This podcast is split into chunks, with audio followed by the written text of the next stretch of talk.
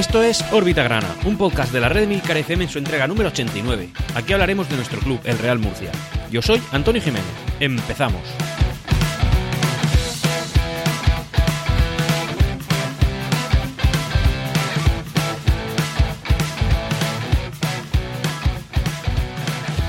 ya ha concluido esta temporada. Ya por fin podemos decir que la peor temporada de los, eh, de los 102 años de historia que nuestro Real Murcia alberga, la, peor de todas, eh, yo creo que es así, porque nos vamos a una situación, en fin, tan complicada como otra situación que igual recordaréis de hace un par de décadas, pero en este caso con una deuda monumental, bueno, pues por fin ha llegado a su fin. Una temporada en la que no hemos podido acudir al estadio en la forma y en la, y en la cuantía que nos hubiera gustado, porque ha sido una temporada en la que todos los equipos de fútbol en sus estadios se han visto totalmente privados de su afición, por el tema que ya todos sabemos, el tema de una pandemia mundial, y que parece que está empezando a llegar a su fin pues, con el tema de la, de la vacunación. Pero no vamos a desviarnos del, tema que nos, que nos, en fin, pues, que nos atañe, que en este caso es pues el descenso, a todos los efectos, el descenso que el Real Murcia ha sufrido. El Real Murcia va a competir en la cuarta categoría del fútbol nacional frente a otros equipos de mucho menor calado, mucha menor envergadura y mucho menor tamaño que nosotros. Sí, es verdad que en otros grupos habrá otros clubes eh, considerados históricos, pero al final a nosotros el que nos duele, el que nos importa, el que hace que de verdad perdamos un poquito el sueño, por lo menos, eh, pues es el Real Murcia. Y eh, este Real Murcia, comandado por un director deportivo a todas luces incapacitado para, para ejercer, eh, bueno, pues la, el trabajo necesario para conseguir el objetivo que se le había marcado, que era el del ascenso a Segunda División A, que no solamente no ha conseguido eso, sino que no ha conseguido el siguiente segundo objetivo, que es el de la primera federación, y al final nos ha llevado al tercero. Y hablo de él en especial porque al final ha sido el nexo eh, de dos entrenadores, un entrenador al que le teníamos mucho aprecio, el que ya habíamos comprobado que tenía una calidad y una capacidad suficiente como para comandar a chavales con poca experiencia, y a otro entrenador que se le presuponía con la suficiente calidad, capacidad y experiencia como para conseguir unos resultados mejores que el anterior, pero que la realidad es que no se ha conseguido en ninguno de los casos. Los tres han fracasado. Fracasado no solamente por, por, por, su forma de hacer las cosas, sino por quien los ha puesto ahí. Es decir, quién ha tenido tanto tiempo a Julio Algar, quién ha mantenido a tanto, tanto tiempo a Julio Algar y quién lo ha sostenido pese a los resultados que se estaban dando. Bueno, pues ha sido una directiva que después han tirado los trastos entre ellos para intentar eh, no justificar, pero sí quizás excusarse eh, frente, a, frente a las acusaciones, entre comillas, de que eh, se han visto sobrepasados por la situación. Una pena, una pena enorme. Una, una directiva que además yo pienso que en lo económico ha sido pues algo muy bueno para el Real Murcia, que les ha venido muchos problemas sobrevenidos y que han tenido que lidiar con muchos, muchos fuegos a la vez, pero que realmente en lo deportivo han fracasado estrepitosamente. Dicho eso, vamos a hablar de deporte ya en la sección deportiva, pero ahora vamos a hablar primero de la parcela social que viene cargadita esta semana. Lo primero es que, bueno, a perro flaco todos son pulgas y eso lo que nos quiere decir es que evidentemente pues no traemos muy, muchas buenas noticias en esta parcela. Una pena, porque la verdad es que eh, en un principio cuando esta directiva tomó el control del club parecía que iba a ser una generalidad la, cantidad de buenas noticias que en parcela social y en parcela económica nos iban a venir, pero resulta que no está siendo así pues por, por todo el, eh, la tormenta ¿no? que el Real Murcia tiene que sufrir continuamente. Según informa Onda Regional de Murcia, el Málaga Club de Fútbol reclama al club 300.000 euros de deudas anteriores y lo reclama mediante un burofax. Todos sabemos que su, su propietario, eh, un jeque que se llama Alta Dani, eh, bueno, pues lo que quiere es eh, cobrar lo antes posible, habida cuenta de la situación económica que el Real Murcia está teniendo. A ver, que tenemos que tener en cuenta que, acreedores el Real Murcia tiene un montón y el Málaga es uno de ellos, solo que, parece que el resto está dando algo de cuello al club, pero el Málaga pues le ha entrado ahora la prisa por el tema de que ve que, igual, igual no cobra. Oye, pues puede ser, es un riesgo que tienes ahí. Lo que tienes claro es que si intentas liquidar al club y lo liquidas, lo que es seguro es que no cobras. No, no, no es que sea probable que no lo hagas, sino que es seguro. Parece que por la situación que estamos viendo de pandemia, el Real Murcia tiene algo de cuello para devolverlo, ya que gracias a una modificación que ha habido en la legislación mercantil, con la adopción, con la adopción de medidas excepcionales por la irrupción de la pandemia, pues bueno, el club tiene cuello hasta el día 31 de diciembre. Y por mucho que ahora le apremie al club malaguista el cobro de esa, de esa cantidad, pues no va a poder pedir ningún tipo de liquidación del club hasta como poco esa fecha. Así que por esa parte, el club, a través de su presidente Francisco Tornel, nos ha querido transmitir cierta tranquilidad. Y yo creo que, hombre, hoy en día, pensar que tu club puede ser liquidado el día 31 de diciembre es una cosa que te puede alarmar, pero viviendo como estamos viviendo los murcianistas, siempre con la soga al cuello, pues decir que hasta el 31 de diciembre nadie te va a poder liquidar, pues es como un, descanso, ¿no? Nosotros estamos ya tan apaleados que esto es casi que un palo con gusto, ¿no? Ya sabes que hasta el, el 31 puede ser que te quedes sin club, pero mientras tanto tienes club. Oye, y los murcianistas, eso que lo valoramos. Cualquier otro eh, aficionado de otro club pues estaría ahora mismo mordiéndose las uñas. Por otro lado, y según indica la verdad, con información del 5 de mayo, habrá una junta extraordinaria a final del mes de junio o principios de julio. Evidentemente esto es algo que se antoja sumamente necesario, porque dada la situación del club, pues hay muchos, muchas lagunas, muchos vacíos, mucha información que aportar, muchas incertidumbres que, que, que resolver, y que además requieren con cierta urgencia de respuesta, porque es que tenemos un total desconocimiento de cómo se va a plantear la temporada que viene en la cuarta categoría del fútbol nacional. Así que creo que esa junta extraordinaria pues es necesaria, no es imperativa y que sea lo antes posible mejor. Finales de junio, principios de julio, teniendo en cuenta que ahora mismo estamos a principios de mayo, ¿no? Hoy, hoy que se publica el podcast es día 10 de mayo, pues hombre, me parece un poco tarde, un poco tarde. Creo que el Real Murcia debería empezar a moverse antes y si lo que necesita es tomar eh, decisiones, pues tiene que hacer la Junta mm, ya, prácticamente ya, lo antes que le permita la normativa o la ley. Cambiando el tercio, vamos a hablar ahora un poquito de, bueno, pues de un personaje que es recurrente cuando el Real Murcia eh, requiere de cambios en la, digamos, su, en su estructura organizativa, y no es otro que Quique Pina. Parece que eh, la situación deportiva del club ha llevado a que Quique Pina pregunte por eh, si puede entrar o no puede entrar y en qué condiciones, etcétera. Es decir, que se interese por la situación de nuestro club. Y parece que lo está haciendo a dos bandas. Quique Pina, ya sabemos que, que, en fin, pues es una persona que, a ver, seamos objetivos, nos puede caer mejor, peor, te puede gustar, puede no gustarte, pero la realidad es que el club que ha tocado, club que lo ha hecho bien. Ha tocado, mirad la situación del Granada, ¿no? El Granada aquel que al que nosotros ganamos en un playoff de segunda división B a segunda división A y desde entonces vivió en la ruina más absoluta, llegó Quique Pina y te lo puso en primera división y ahora está jugando en Europa. Eh, sí, que igual no todos los méritos son de Quique Pina, pero él desde luego puso las primeras piedrecitas de toque porque lo cogió en segunda B y lo plantó en primera varios años consecutivos y eso ya es mucho más de lo que hemos hecho nosotros en las últimas tres décadas. Y eh, parece que este hombre, como digo, está jugando a dos bandas y que puede intentar entrar. Parece que hay muchos clubes que le han cerrado ya la puerta por su paso por el paso que ha tenido hace poco por la cárcel y eh, aquí que Pina le está contando entrar. Pero bueno, entiendo yo que si él quiere seguir dedicándose a esto, pues tiene que preguntar en clubes que se encuentren en una situación comprometida y que no tengan tan alto ¿no? el baremo de dejar pasar a la gente. Hombre, por un lado parece que le ha preguntado a Mauricio García de la Vega, que Mauricio García de la Vega, pues hombre, como dije ya en varias ocasiones, nos guste o no, el hombre está ahí rondando y tarde o temprano, pues yo creo que va a acabar entrando al club. Nos guste o no, pero al final lo va a hacer. Y parece que este pues le ha dado calabazas. Así que ¿qué Pina se ha ido a la otra parte, que en este caso es Tornel, para ver, pues para preguntar claramente yo creo que si esto es así, si esto se confirmara, Quique Pina conoce poco a Tornel, porque Tornel es, pues como bien sabéis, es un muro, un muro infranqueable, a través del cual muy pocos han pasado, o, ninguno, de hecho, ninguno ha pasado. Así que, oye, pues que siga preguntando y ya veremos en qué acaba todo esto. Ya nosotros no podemos decir que sí o que no a cualquiera. Es decir, es que la situación del Real Murcia es la que es. Evidentemente tenemos nuestras preferencias, que para mí sería pues la directiva que tenemos ahora, pero eh, con un cambio radical de 180 grados en la parcela deportiva pero también es verdad que estamos en una situación en la que no puedes decirle que no a prácticamente nada. Es que al final el Real Murcia está prácticamente en liquidación. El Real Murcia está en la, está en la UCI más que nunca. Y está compitiendo en la cuarta categoría del fútbol nacional con una deuda de primera división. Pues es algo que tienes que tener en cuenta. Al final, como digo, te puede gustar o no, pero eso está ahí, yo lo tengo que decir, y ya iremos viendo que el devenir de las cosas en general. Por otro lado, y volviendo al tema Mauricio García de la Vega, decir que parece que eh, se están empezando a poner algunas cartas boca arriba. Y es que él siempre ha dicho que tiene la capacidad financiera como para sostener al club en caso de que él entrara dentro. Evidentemente, puso como condición estar dentro, ahora mismo no lo está. Y parece que parte de ese músculo financiero eh, se ha materializado en un fondo de inversión llamado eh, United American Capital Corporation y a través de su CEO, un alemán Dan Setgast, que parece que ha preguntado por el club. Por otro lado, también decir que Tornel no ha querido reunirse con él, según ha declarado este propio alemán, este Dan Setgast. Em, así que entiendo yo que, que, Tornel algo ha visto ahí.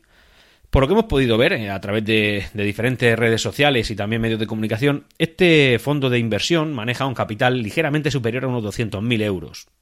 Mm, ya os digo yo que 200.000 euros para un fondo de inversión es, un, es, un, es irrisorio, es algo pequeño, es algo extremadamente pequeño tan pequeño que yo creo que hasta es sospechoso. No digo de nada, digo sospechoso de que, esa, de que ese capital pueda sostener a un club con, oye, mm, llámame loco, ¿vale? Pero más de 10 veces tu deuda, es decir, 15 veces eh, de deuda lo que tú tienes de capital. Es decir, para explicarlo mejor, el Real Murcia tiene 15 veces más deuda que capital tiene el fondo de inversión United American Capital Corporation, para que os hagáis una idea y además parece que su modelo de negocio es eh, la explotación de los bajos de Nueva Condomina, algo que ha dicho mucho, del estadio Nueva Condomina, algo que ha dicho muchas veces Mauricio García de la Vega. A mí esto personalmente tampoco me cuadra mucho, porque ¿cómo vas a conseguir sostener a un club como el Real Murcia a base de poner tiendas en, en los aledaños de un estadio de fútbol? que sí, que evidentemente eso es un negocio y tiene que ser algo accesorio en tu vía de ingresos, eh, pero algo accesorio porque tienes otros ingresos mucho mayores por otro lado. Eh, un club medianamente grande como lo podría ser el Real Murcia, pese a que ahora mismo ya entiendo yo que su estructura se está minimizando para intentar ser lo más pequeño posible y poder mantenerse en las categorías en las que estamos compitiendo, bueno, eh, con, ese, con esa vía de ingresos de alquiler debajo del Estadio Nueva Condomina, pues yo no creo que eso vaya para mucho, de para mucho, sinceramente. En cualquier caso, pues yo iré informando de todo lo que vaya saliendo, pero también es verdad que esta información, no sé, es tan, digamos que cuadra tanto como el que Mauricio García de la Vega tenga tanto interés en venir. Es algo que chirría, chirría, ¿vale? Y ya, para ir terminando con la información social, pues traer aquí una pequeña curiosidad que sucedió la semana pasada tras el partido que disputamos frente al filial del Cádiz, allí en la ciudad andaluza, y es que esa misma tarde, por la noche, apareció en nuestro estadio, en el estadio Enrique Roca, un cartel que ponía Ándale a cuarta, haciendo alusión, entiendo yo, que el acento que tienen en México, y a cuarta, pues por la categoría en la que vamos a, competir la temporada que viene, y firmado FCC. Yo, ni mucho menos, pienso que esto sea, que, los desoficiados que hayan hecho eso representen al club cartagonovista. De hecho, pienso que son aficionados aburridos que simplemente quieren picar. Pero lo que sí que me llama la atención es el nivel de desoficio que tienen algunas personas, ¿no? Demasiado tiempo libre. Como para que, bueno, gastarte el dinero en el cartel, mucho o poco, en cualquier caso es irrelevante. Es decir, simplemente poner de tu propio capital para poner un cartel eh, en el que ponga algo hiriente, o ellos piensan que hiriente, a la afición rival y si encima han tenido que desplazarse desde la localidad del sur de la región de Murcia, que es Cartagena, eh, hasta la ciudad de Murcia para poner un cartel en el estadio, pues hombre, me parece que esas personas deberían replantearse un poquito el sentido de su vida. Solo por decir, evidentemente, yo ni creo ni pienso que tú, murcianista, hagas responsable a un club como lo es el Fútbol Club Cartagena, sino a cuatro locos que se creen, se creen que representan a ese club y en absoluto lo hacen, ya os lo digo yo. Eh, porque no representarían a ningún club en el que estuviera, no solamente el Cartagena, es lo que quiero decir. Así que nada, esa curiosidad la, dejo ahí. Pasando a la parte deportiva, bueno, voy a comentar un par de noticias rápidas. Una es que un titular, ¿vale? Voy a traer un titular de, otro tour que el señor Julio Algar se ha estado dando por medios de comunicación, igual que hizo la semana anterior. Bueno, pues esta semana también lo ha hecho y eh, ha declarado que eh, se ha llevado una gran decepción con Paco Tornel. Bueno, pues si este señor, Julio Algar, dice que se siente decepcionado con, Paco Tornel, bueno, pues si se siente decepcionado, pues la verdad es que yo creo que la afición del Real Murcia debería hacer autocrítica, también don, Francisco Tornel también debería hacerlo, eh, la directiva y los jugadores todos deberían hacer autocrítica de si quizás lo hemos hecho mal con este señor, a lo mejor es que no le hemos dado las oportunidades suficientes o, no sé, o los medios suficientes o el cuello suficiente como para que se haya sentido lo suficientemente cómodo en nuestro club. Creo que si este señor se siente mal, pues nosotros deberíamos hacer un poquito de autocrítica. Bueno, siguiente asunto. Otras declaraciones insustanciales, ¿vale? Eh, dice Edu Luna, un jugador al que yo creo que, bueno, dentro de lo mal que se ha hecho esta temporada, mm, sobre todo teniendo en cuenta el apego que le puede tener a nuestro club, pues a lo mejor sería uno de los que, para mí, sería aceptable que se conservase de cara a la siguiente temporada. Otra cosa es que no sea de los que nos abandonen el barco, porque, como bien sabéis, eh, habida cuenta del descenso que hemos sufrido, pues habrá muchos jugadores que ahora decidan abandonar el barco, no por decisión propia, sino porque les salgan otras ofertas más suculentas que la que el Real Murcia le pueda dar. Bueno, en cualquier caso, Edu Luna dice que, eh, que se ha merecido más de lo que finalmente se ha conseguido. Bueno, pues si este señor quiere consolarse de esta manera, diciendo esa cosa que cree que, que yo creo que solo está en su cabeza, de decir que el trabajo que han hecho es suficiente como para estar mejor clasificado de lo que lo han estado, pues habrá que darle la razón. Yo, ¿qué queréis que os diga? Yo es que, es que este tipo de, declaraciones a mí personalmente me, crispan un poquito, ¿vale? Intento que no lo hagan, pero cuando ves a una persona que intenta decir, oye, yo es que he hecho un trabajo, pero deberían haberme dado un premio superior al que, al que realmente tengo. Y entonces el que sí que está por encima tuya, que claramente y de manera objetiva lo ha hecho mejor que tú, a ese tendrían que haberle dado menos. No sé, no me gustan este tipo de declaraciones. Me parecen victimistas y creo que no estamos para eso ahora mismo. Otra información interesante que esta semana, bueno, pues eh, ha salido a la luz es la posible vuelta de Armando. Como sabéis, es, a principio de temporada se hizo un trueque por el cual el Real Murcia cedía al Hércules de Alicante a Armando y a cambio ellos no cedían a Geray aquí a la, a la bueno, pues al club del Estadio Nueva Condomina.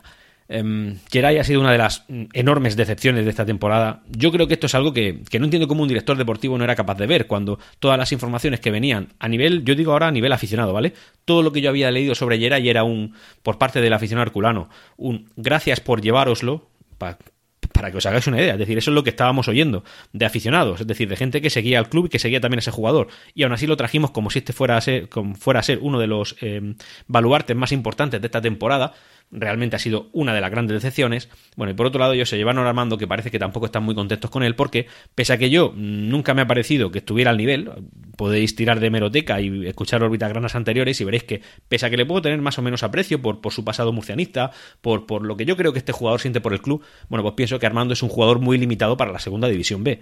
Lo pienso, lo pensaba antes y lo pienso ahora, ahora que vuelve. También es verdad que ahora nosotros, pues, no vamos a estar en una categoría tan, entre comillas, exigente, vamos a estar en una categoría por debajo, pese a que sí, no sea literalmente la tercera división del año pasado, pero sí que es una, es una cuarta categoría del fútbol nacional, así que no va a ser tan exigente como lo podría ser la primera división federación. Así que en esta segunda, quizá la vuelta de Armando podría ser bien. Eh, tenemos que tener en cuenta que Armando pues es algo conocido, que ya sabemos el nivel que nos puede dar, y que en segunda vez digamos que era un 5, un 5 y medio, en mi opinión, insisto en ello, y a lo mejor en segunda división federación pues pasa un 6 y medio, un 7. Oye, pues genial. Que vuelva Armando y que Geray se vaya, porque yo creo que Geray ya está otras cosas, ¿no? Estará pensando en planes de pensiones y eso. Así que esta es la información. Quizá la posible vuelta de Armando, y yo pienso que podría ser una buena noticia. A mí Armando me recuerda mucho a Iván Pérez son jugadores que tienen cierto apego a la entidad murcianista, es decir, a nuestro escudo. Iván Pérez ya lleva aquí dos años. Y son jugadores que, pese a que sí, yo en algún momento me he calentado mucho y he dicho que no quiero a ninguno de los que están, pues hombre, yo creo que a lo mejor cuatro o cinco sí se podrían salvar, ¿vale? Pero cuatro o cinco ya no por su calidad o por su trabajo. Es decir, si es solo por tu calidad, prefiero que te vayas. Teniendo en cuenta que vamos a competir en una categoría inferior, creo que ahora mismo deberíamos primar Hombre, que haya un mínimo de calidad, lógicamente, pero deberíamos primar el compromiso con la entidad, ¿no? Y quizás hasta el sentimiento o pasado murcianista que los jugadores, que los jugadores puedan tener. Armando reúne esos requisitos. Técnicamente no es muy bueno, pero no vamos a competir en una categoría tan exigente, pero por otro lado siente el club. Porque lo siente, porque, porque ha estado en nuestra cantera, porque es un canterano, ha sido nuestro capital, nuestro capitán, etcétera. Pues creo que Iván Pérez podría reunir por ciertas características de estas, en fin, de estas que estoy nombrando. Así que, ¿por qué no? Oye, pues sí prefiero que se vaya Geray y vuelva Armando, pero vamos, a pie juntillas. En cuanto a Loreto, que ya parecía que no estaba hablando mucho de él, decir que, bueno, pues él quiere seguir en el club. Yo creo que, objetivamente, su, su opción, ¿no? Si, si empatizáramos y nos pusiéramos en su lugar, creo que Loreto, lo mejor que, lo mejor que le puede pasar es que el Real Murcia cuente con él para la siguiente temporada. Y, pese a que sus resultados no han sido buenos en, en esta etapa de la liga que ha, que ha bueno, pues que ha vivido en nuestro club, sí que es verdad que los números han sido objetivamente mejores que los que ha hecho Adrián Hernández, ¿no? Al menos de media. Sí que es verdad que en una estancia algo más corta, pero ya no tan corta, ¿eh? Así que quizá mm, teniendo en cuenta que Loreto ha demostrado que en estas situaciones pues igual no da el nivel, no da el nivel porque estamos eh, hemos descendido, por eso básicamente, ¿no? Se le fichó para intentar salvar la temporada y ha pasado de todo menos salvarla. Pues quizá teniendo en cuenta que ahora vamos a competir en una categoría algo menos exigente, quizá sí debería ser el momento de darle a Loreto cierta continuidad y que él trabajara tranquilo de cara a intentar conseguir un buen bloque para la temporada que viene. Así que pese a que me parece que las declaraciones de Loreto son para enmarcarlas, porque creo que dice un montón de, cosas insustanciales, de cosas sin información, de, de tópicos, ¿no? De, de, oye, mira, no me ha dado ninguna información. Quizá para la situación del Real Murcia el año que viene sea un buen entrenador. Así que yo no voy a ser de los detractores, nunca lo he sido, ¿eh? de Loreto, pero creo que, igual darle una oportunidad sería bueno, ya por intentar pensar más a medio y largo plazo que el cortoplacismo que en algún momento me tira, porque tú, porque yo, yo, al igual que tú que me estás escuchando, pues el murcianismo nos tira mucho y a veces pues te hierve la sangre cuando ves que las cosas no son como nos gustaría que fueran. Y ahora vamos a pasar a hablar del, del partido que hemos disputado esta última jornada en casa contra el Tamaraceite. Decir que mm, la primera información es que Álvaro Moreno no iba convocado, tras la polémica que ya comenté en el órbita gran anterior, y yo imagino que no iría convocado porque igual Loreto se dio cuenta de que este hombre, pues igual era más productivo, ¿no? haciendo crecer su faceta de Instagramer e influencer que jugando en el terreno de juego para que al final pues no, no, no la huela. Así que, oye, pues Loreto con buen criterio, creo yo, ha dejado a Álvaro Moreno fuera. Buen criterio deportivo o extradeportivo, es que me da igual. Dejarlo fuera era, una buena idea. Berza sí que ha ido convocado, pero no ha competido en ningún momento porque ha ido como suplente y después pues no lo han sacado en ningún momento. Al principio del partido se han erigido algunas pancartas por parte de la afición, porque claro, al final ya el descontento era generalizado. Sí que es verdad que podías tener la esperanza de, intentar salvarte, porque hombre, aunque las posibilidades fueran cercanas al cero, no eran cero literal, 0,16% creo que se cuantificó por la cuenta arroba número grana, por lo que entonces, pues alguna posibilidad había. Como ya sabíamos, esa posibilidad era la de que, punto uno, el Córdoba perdiese, no lo ha hecho, Punto 2. El Sevilla B perdiese, no lo ha hecho, o sea que ya nos daba igual lo que nosotros hiciéramos. Y contar con lo más difícil, y es que el Real Murcia ganara. Oye, sí lo hemos hecho, pero ojo, teníamos que haber ganado por 7 eh, u 8 goles de diferencia. Hemos ganado por uno y gracias, y gracias. Así que, bueno, pues eso es lo que ha pasado. Hemos descendido con todas las de la ley. Ahora comentaré la clasificación definitiva, que es la clasificación final, y ya pues podemos ir eh, bueno, pues comentando.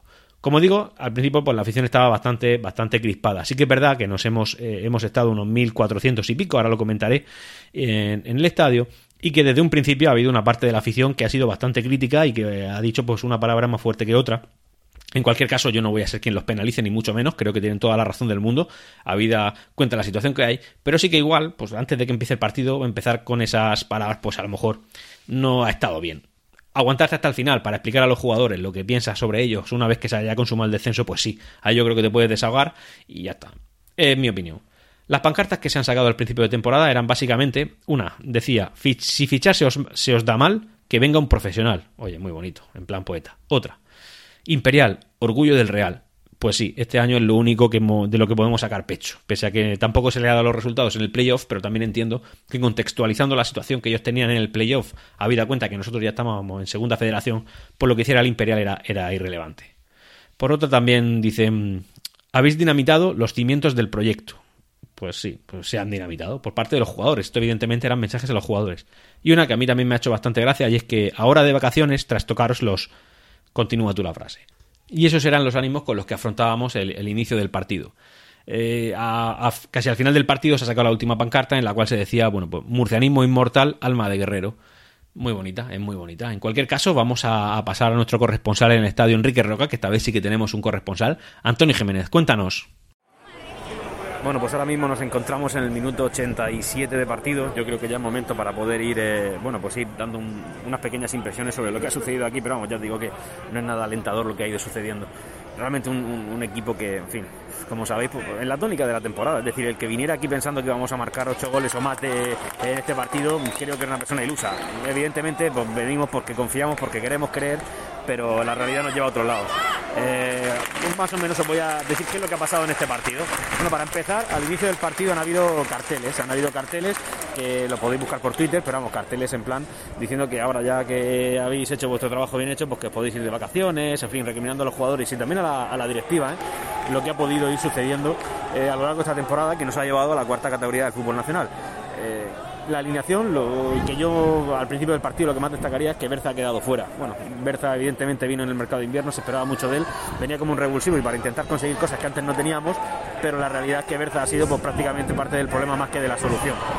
El partido ha empezado sin intensidad, eh, veis ya eh, esto es un cachondeo a un gol que ha marcado el Murcia cuando se había detenido el partido, pero que no ha sido gol evidentemente, sino que se ha tirado portería y ya está. La gente podía estar de cachondeo, ¿qué va a hacer? O te resignas y lloras o te lo tomas con un poquito de humor porque, porque es que las cosas no están para mucho más. Como digo, el partido se ha iniciado sin ningún tipo de intensidad por parte del Real Murcia. Pase corto desde el portero, como si no hubiera prisa, como si todo estuviera controlado, como si esto dependiera de nosotros. En fin, una parsimonia importante, ¿vale? Eh, el principio del partido pues, también se ha visto marcado por un penalti inexistente que al final se ha tirado. Eh, en fin, pues, el, delantero del Tamaracito lo ha tirado de una manera tan sumamente mala que el, el portero de Murcia no ha tenido nada que hacer más que tirarse un poquito para la derecha y sin ningún tipo de, historia. A partir de ahí, pues bueno, una, el Real Murcia ha cogido una marcha más eh, tras el paradón del, bueno, paradón, el par, eh, la parada del, de, de Champán el Murcia ha intentado coger una, marcha más, intentar coger, meterle un poco de velocidad al partido, pero la realidad es la que es, y es que no hay capacidad para ello, y así que eso ha durado pues, unos tres minutos aproximadamente. Pases horizontales sin ningún tipo de intención, imprecisos, eh, una desorganización absoluta, no se le veía intención por ningún lado, como digo, un tamaraceite, pues mejor asentado en el campo y que en algunos momentos incluso ha pasado con criterio Mira, ahora mismo atacando el Tamaracete en el minuto 89. Bueno, eh, con un poquito más de criterio y en comparación con el Real Murcia, pues un mejor equipo. Claramente un mejor equipo. No puedo meter ningún tipo de matiz a esto. Eh, este devenir del partido, pues bueno, un gol de Toril en el minuto 27 y tras eso, pues un equipo desganado, con pases cortos, desde champán, en fin, de verdad como si esto no fuera con nosotros, ¿vale? Como si aquí que se jugara más las castañas fuera el tamaraceite, que evidentemente también venía jugándose algo, pero la realidad es que nosotros lo necesitábamos como el comer, increíble. La mayoría del juego se ha desarrollado en los tres cuartos del, equipo del tamaraceite, eh, es decir, un cuarto nuestro, prácticamente en nuestra área, eso es la primera parte. Así que, eh, fruto de ello, pues se ha sucedido un gol en el minuto 39 del tamaraceite que nos ha empatado. Vale, al final de la primera parte, pues eh, nada, nadie saca, por ejemplo, es que para que veáis el nivel de parsimonia, al final de la primera parte había un, un, un córner que tenía que tirar el Real Murcia y nos hemos pasado prácticamente un minuto, acaban de añadir cuatro minutos. Bueno, eh, se ha pasado un minuto prácticamente el balón eh, parado esperando que fuera un jugador del Murcia a sacar el, a sacar el córner. Un, Real Murcia que se jugaba la vida, bueno, en fin, que sí, que evidentemente no era realista pensar que íbamos a marcar todos esos goles, pero en serio, qué parsimonia está a esta altura los jugadores los que van a recibir un sueldo del club. Increíble, una decana absoluta tras el descanso, en el minuto 57, un gol de Burdiel y tras el gol, pues bueno, de nuevo un poquito de dominio murcianista, pero un dominio que ha durado otros tres minutos. Luego, y tras ese partido, ahora mismo, ahora mismo en el minuto 90, la más absoluta, nada, nada. El Tamaraceite ya pues le da igual porque sabe que el resto de equipos no, porque el partido que ahora mismo se está sucediendo contra el Córdoba, eh, del Córdoba y del Sevilla B, que eran los que nosotros y ellos también, el Tamaraceite, tenían que estar mirando, bueno, pues están sucediendo los resultados que desde luego no son los que no son, los que no son propicios. Así que nada, pues esta es la situación que tenemos. Ahora mismo pases del Real Murcia con un 2-1 en el marcador, minuto 90. Y nada, al final, evidentemente, mucho, mucho, mucha reprimenda por parte de la afición, mucho grito, mucho, mucho, algún insulto también, ¿por qué no decirlo? Y ya está, y unos jugadores derrotados. Asistencia al estadio, 1.464 espectadores, según datos oficiales. Y ya está, pues a esperar a ver qué sucede. Y esta es la información de nuestro corresponsal en el estadio Enrique Roca, Antonio Jiménez. Eh, en cualquier caso, me ha pedido que os pida disculpas porque el audio quizás se oiga un poquito mal, ya no solamente porque el micrófono del teléfono que ahora tengo pues eh, recoge todos los sonidos y parece que se empeña en recoger más los que están más lejos del micrófono que los míos propios, pero bueno, y por otro lado, pues también pues eh, lo estaba comentando con mascarilla, así que entiendo que el, el audio pues no, no es el mejor. En cualquier caso, eso es lo que ha sucedido en el partido, ¿eh? no ha sucedido otra cosa. unos equipos que, perdón, unos, unos, equipos no, me voy a centrar en mi Real Murcia. El Real Murcia, unos jugadores que estaban derrotados desde el principio, que no han puesto intensidad ninguna, que no le han puesto ganas, de verdad que se veía que no le ponían ganas, pese a que debían salir a, como pollo sin cabeza, sinceramente, es que no tenían que tener una estrategia clara, sí, una estrategia clara sí que tenían que tener, pero tenían que tener un objetivo claro meridiano, que era el de hacer acercarte a la portería del Tamaracite en todos los momentos. No os imagináis lo carísimo que ha estado cotizado el tiro entre los tres palos. Yo creo que el Real Murcia ha tirado entre los tres palos el gol y dos más que ahora mismo recuerdo. Pero fuera de los palos, de, los tres palos, habrá tirado como seis o siete. No saben apuntar. No saben apuntar. Y ya está. Ahí lo dejo. Em, también tenía como intención traer un poquito del audio del final del partido, y lo tengo pero he decidido no ponerlo porque el audio ha sido bastante desalentador. Al final eh, yo esperaba sinceramente una reprimenda importante por parte de la afición, pero no se ha acaecido eso. Lo que ha sucedido es que se ha aplaudido un poquito al, equipo del Tamaracete y a la gente que ha venido desde Canarias, que ha habido gente, ¿eh? me ha sorprendido porque este equipo ha arrastrado pues como a 10 o 15 personas apoyando a su club. Y... Eh, diferentes eh, momentos de tensión entre la afición y, los jugadores, jugadores que se han ido al centro del campo para intentar saludar cuando ha visto que la afición pasaba olímpicamente de ellos y que lo poco que se le que iban a recibir eran reprimendas, pues se han ido, se han metido en el túnel de vestuarios y, ya está, en eso ha quedado el tema. Despedida de los jugadores fría, como creo que debe de ser, ni ellos tienen que esforzarse mucho en intentar hacernos la gracia, ni la afición tampoco tiene que aplaudirle las gracias a estos jugadores que no han hecho nada esta temporada por nosotros y ya está, al final nosotros lo que tenemos que hacer es intentar centrarnos lo máximo posible en lo que vaya a suceder con nuestro club, eh, cómo lo vamos a pasar este verano y sobre todo en la competición de la, de la bueno, pues en la competición de la, de la temporada que viene. Vamos a hablar ahora de la clasificación. La clasificación, evidentemente, ya es definitiva, es decir, ha terminado así. Primero, Sevilla B, que ha pasado al Linense empatado a puntos con 38 puntos. Es decir, a ese precio ha estado el estar en primera federación, 38 puntos.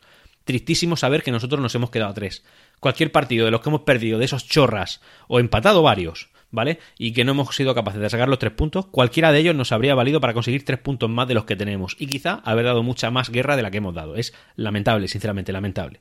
Tercero, y también ya a partir de aquí, segunda división federación, eh, la Unión Deportiva Cordobesa con 37 puntos, dos puntos más que nosotros. Nosotros cuartos con 35 puntos, en cuarto lugar. Quinto, el Tamaraceite con 33 puntos, porque hemos ganado este último partido, lógicamente. Y ya el Cádiz eh, con 29 puntos y sexto.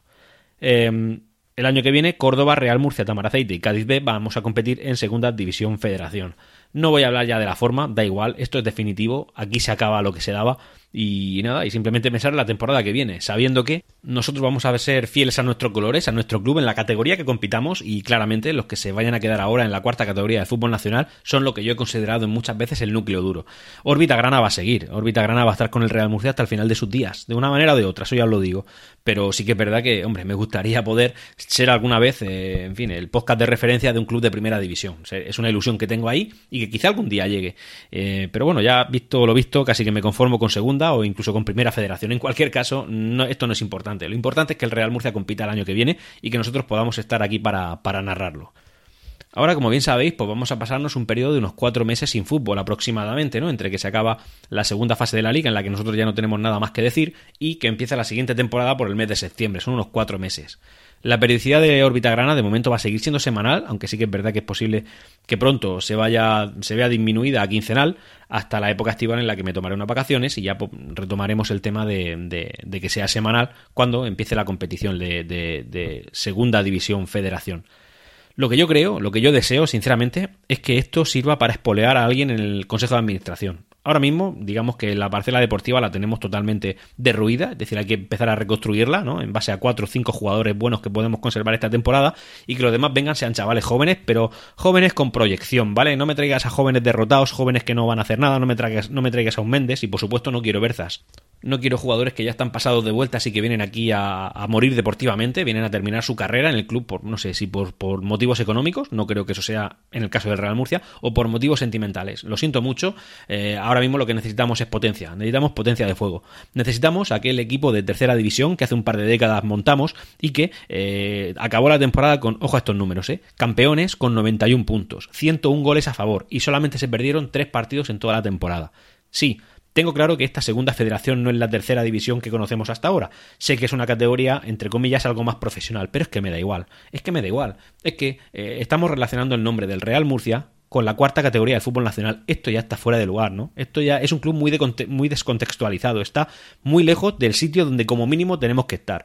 Así que yo creo que igual que mm, al principio, si tiráis de meroteca otra vez, como os he pedido en alguna ocasión, y veis que en órbita grana, eh, al principio de esta temporada, yo exigía que eh, este año teníamos que ganar sí o sí y que cada punto era oro y que no habían excusas, al final nos hemos ablandado todos. Todos hemos dado por hecho de que, bueno, este empate no está mal, eh, podríamos haber rascado más, pero al final no lo hemos hecho. No, no, o sea, no. Esta situación ya es mucho más crítica, no en lo deportivo, sino también en lo económico, en lo societario y en lo que se refiere a la supervivencia de nuestro club. El Real Murcia el año que viene tiene un nivel de exigencia deportivo extremo. Y digo extremo contextualizado en la cuarta categoría de fútbol nacional, es decir, relativo en realidad, ¿vale? Un, nivel de exigencia relativo, pero que por nuestra parte tiene que ser extremo. Es que un empate el año que viene nos tiene que escocer como si fuera una patada en, en, en la rodilla, ¿vale? No podemos permitir perder ningún punto sin que nos duela. Que perderemos puntos, pero nos tienes que escocer y tenemos que exigir y no vale apoyar siempre de manera 100% incondicional a los jugadores. Incondicionalidad es para con nuestro club.